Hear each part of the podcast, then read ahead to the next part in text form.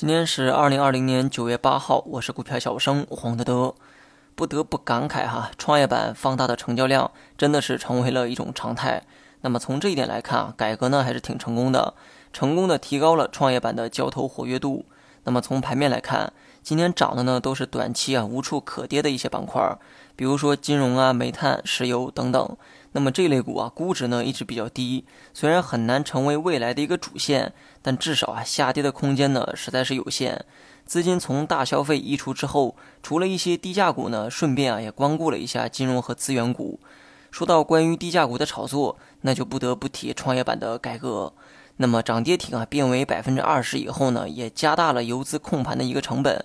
理论上，一个涨停板啊，要比从前多了一倍的空间，但实际运作的资金呢，可能要多出好几倍。所以，游资主动寻找低价、低市值的小票也情有可原。当然，这也是在消费股偏高的前提下，资金有外溢才会流向这类个股。否则，我可不相信 A 股的机构啊会放弃大消费。创业板的标杆啊，目前来看呢，就是天山生物。那么中午呢，我也讲到过这只股，股价呢已经由底部的五块钱啊涨到了三十四块钱。从情绪面来看啊，天山生物不死，那么创业板的热情啊也很难在短期消退。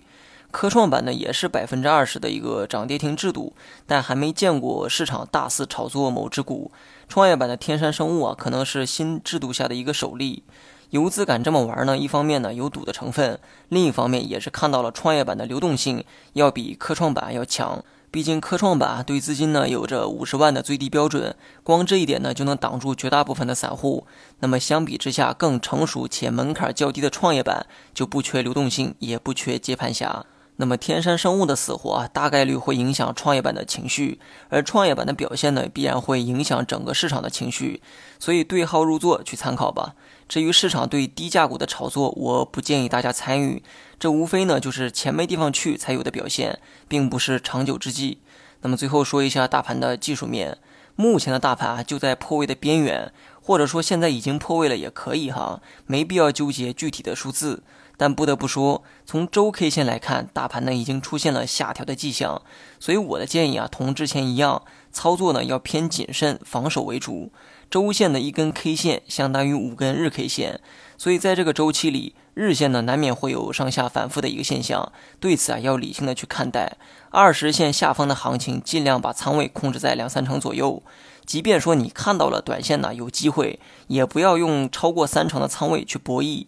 那么今天大盘呢出现了一定的止跌，外资呢也开始恢复流入，但我估计啊短期呢也就是个止跌吧，暂不看反弹。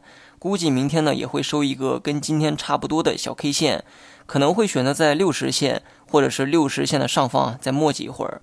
好了，今天就讲到这里吧，更多精彩呢你也可以关注我的公众号“股票小生黄德德”。